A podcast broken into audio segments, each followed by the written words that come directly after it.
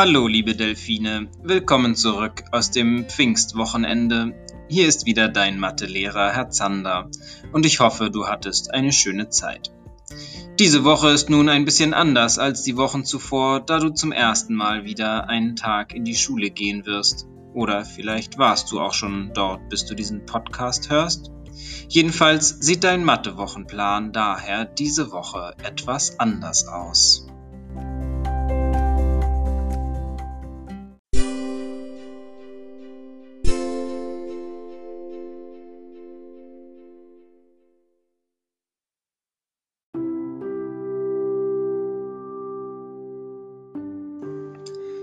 Da die halbe Klasse am Dienstag in der Schule ist und die andere Hälfte am Mittwoch, bleibt natürlich immer eine Hälfte zu Hause. Du bist also Dienstag oder Mittwoch einen Tag in der Schule und den anderen zu Hause. In der Schule wird Frau Hagendorf den Matheunterricht übernehmen und die Einführung in das Thema dieser Woche geben. Und das lautet Sachaufgaben. Natürlich, die kennst du schon. Den Tag, Dienstag oder Mittwoch, den die andere Hälfte deiner Klasse in der Schule ist und den du zu Hause bist, habe ich also eine Aufgabe zum Überbrücken für dich, und dabei geht es um die Orientierung auf einem Plan. Wovon der Plan handelt, kannst du gleich herausfinden, indem du errätst, worum es sich bei den Geräuschen handelt, die gleich kommen.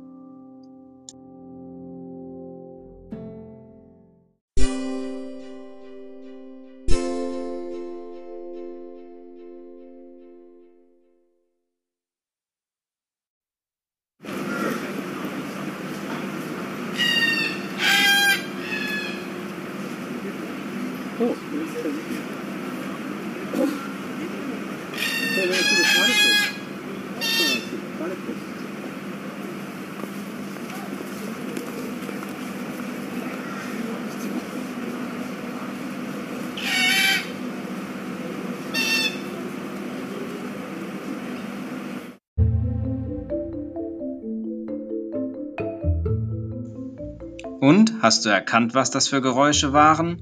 Es ging dabei um einen bestimmten Ort, an dem man sie hören kann, nämlich den Zoo. Denn um den Zoo geht es diese Woche in den Sachaufgaben hauptsächlich. Wenn man in den Zoo geht, dann möchte man natürlich auch die Tiere sehen, vielleicht alle, vielleicht auch nur bestimmte. Und dazu gibt es in jedem Zoo einen Plan. Solche Pläne hast du auch in deinem Mathebuch auf der Seite 106 und in deinem Arbeitsheft auf der Seite 58. Und mit diesen Plänen beschäftigen wir uns an deinem schulfreien Tag, also wenn du zu Hause bist, während die andere Hälfte deiner Klasse in der Schule ist. Um sich nämlich auf Plänen besser orientieren zu können, sind sie in Planquadrate eingeteilt. Es gibt also Striche durch das Bild, die es in kleine Quadrate aufteilen. Die erste Reihe horizontal, also von links nach rechts wie der Horizont, bekommt die Zahl 1. Die zweite Reihe darunter die Zahl 2, die dritte Reihe darunter die 3 und so weiter. Die senkrechten Reihen, also von oben nach unten, senkrecht, das klingt wie von oben nach unten, senken, da hörst du es nämlich, die bekommt nun keine Zahlen, das wäre ja unübersichtlich, sondern Buchstaben nach dem Alphabet. Die erste Reihe von oben nach unten bekommt also das A, die zweite Reihe von oben nach unten das B, die dritte senkrechte Reihe das C und so weiter. Nun kann man ganz einfach ein Feld in dem Plan heraussuchen und hat zwei Zeichen. Eine Zahl für die horizontale Reihe, in der sich das Feld befindet, und einen Buchstaben für die senkrechte Reihe, in der sich das Feld befindet. Dabei nennt man nun den Buchstaben zuerst und dann die Zahl. Das Feld ganz oben links heißt also Planquadrat A1, das Feld rechts daneben B1. Wenn wir von dort eine Reihe nach unten wechseln, kommen wir in das Planquadrat B2 und so weiter. Tja, und du sollst nun angeben, in welchem Planquadrat welches Tier zu finden ist. Bearbeite dazu im Mathebuch auf der Seite 106 die Nummer 2 und im Arbeitsheft die Seite 58.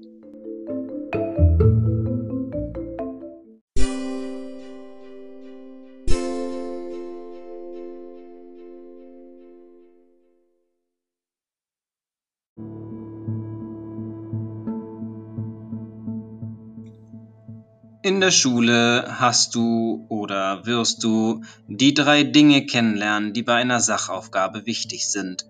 Und das sind Frage, Rechnung und Antwort. Damit wollen wir uns am Donnerstag und Freitag beschäftigen. Es geht um die Buchseiten 120 und 121 sowie die, um die Seite 65 im Arbeitsheft, wo es nun nicht mehr hauptsächlich um den Zoo geht. Die erste Aufgabe machen wir gemeinsam. Denk also mit und rate, mal sehen, ob du die richtige Antwort kennst. Wir haben vier Rechenzeichen kennengelernt. Plus, wenn etwas dazukommt, du erinnerst dich an den Zahlenzauberer Plus, der kann nur herbeizaubern. Dann gibt es Minus, da wird etwas weggenommen. Und wir haben den Zahlenzauberer Minus kennengelernt, der nur wegzaubern kann. Und inzwischen kennst du auch mal nehmen, also etwas vervielfältigen, so dass es öfter da ist, und etwas teilen. Ich nenne dir nun vier Sachaufgaben. Überlege, welches Rechenzeichen passt. Plus, Minus, Mal oder geteilt. Achtung! Erste Aufgabe. Anne hat 32 Murmeln. Beim Murmelspiel verliert sie davon 19 Murmeln. Welches Rechenzeichen passt? Natürlich Minus, es wird etwas weggenommen. Die zweite Aufgabe. Esra ist neun Jahre alt. Ihre Mutter ist 27 Jahre älter als sie. Denk nach, was könnte hier für ein Mathezeichen passen? Nun, sinnvoll wäre das Alter von beiden zusammenzuzählen, also plus zu rechnen. Aufgabe 3. Cem verteilt 24 Spielkarten an drei Kinder. Was glaubst du passt hier? Nun, 24 geteilt durch 3, also das Teilen. Und damit kommen wir zur letzten Aufgabe. Der Vater kauft vier Karten für das Puppentheater. Jede Karte kostet 10 Euro. Na, was wird hier wohl für ein Rechenzeichen passen? Es ist 4 mal 10. Es wird mal genommen. Und bevor du nun dran bist, noch ein kleines Rätsel. Die Autoren eures Mathebuchs haben sich zu der Aufgabe 4 mal 8 fünf Geschichten ausgedacht. Aber eine davon haben sie mit Absicht falsch gemacht, die passt gar nicht. Findest du heraus, welche die falsche ist? Denk daran, die Aufgabe, die dazu passen soll, ist 4 mal 8. Erste Geschichte. Beim Einkaufen legt die Mutter vier Achterpackungen Joghurt in den Einkaufswagen.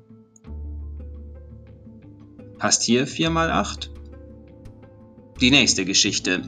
Lea ist acht Jahre alt. Ihr Vater ist viermal so alt. Wie sieht es hier aus? Vier mal acht, passt das? Ich lese dir die nächste Geschichte vor. Der Opa backt zum Geburtstag vier Kuchen. Aus jedem Kuchen schneidet er acht Stücke. Vier mal acht, kann das passen? Weiter geht's. Elias war viermal im Kino und achtmal im Hallenbad. Können wir hier viermal acht rechnen? Und die letzte Geschichte. Vier Kinder kaufen zusammen ein Geschenk. Jedes Kind gibt acht Euro. Und passt hier viermal acht? Hm. Hast du schon eine Idee, welche der Geschichten die Geschichte ist, die nicht zur Aufgabe 4 mal 8 passt? Ich fasse sie alle noch einmal kurz zusammen. Es ging um vier Achterpackungen Joghurt, ein Kind, das acht Jahre alt ist und der Vater ist viermal so alt. Es gab eine Geschichte mit vier Kuchen und jeder soll in acht Stücke geschnitten werden. Eine Geschichte hieß, das Kind geht viermal ins Kino und viermal ins Hallenbad. Und die letzte Geschichte, vier Kinder geben jeder acht Euro für ein Geschenk. Welche Geschichte ist es wohl? Hast du es herausgefunden? Es ist die Geschichte von Elias, der viermal ins Kino und achtmal ins Hallenbad geht. Da passt nicht vier mal acht, sondern es ist vier und acht. Viermal Kino und viermal Hallenbad. Entschuldigt, viermal Kino und achtmal Hallenbad natürlich. Das heißt nicht vier mal acht, sondern vier plus acht.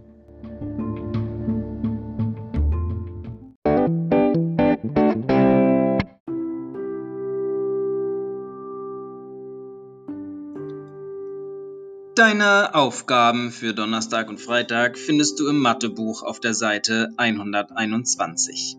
Hier sollst du bei Nummer 3 zu drei Aufgaben Rechengeschichten erfinden.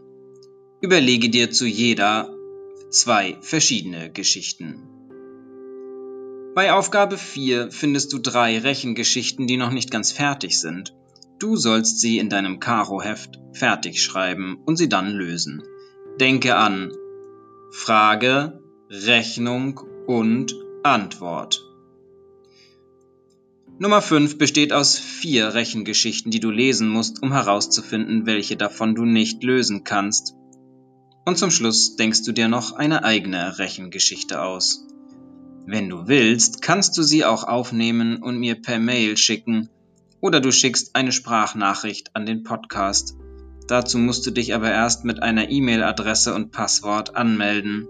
Du kannst dann bis zu eine Minute am Stück sprechen und die Nachricht wird mir automatisch geschickt. Den Link dazu findest du weiter unten bei den Aufgaben. Ja, und außer den Aufgaben im Mathebuch bearbeitest du diese Woche bitte noch die Seite 65 im Arbeitsheft.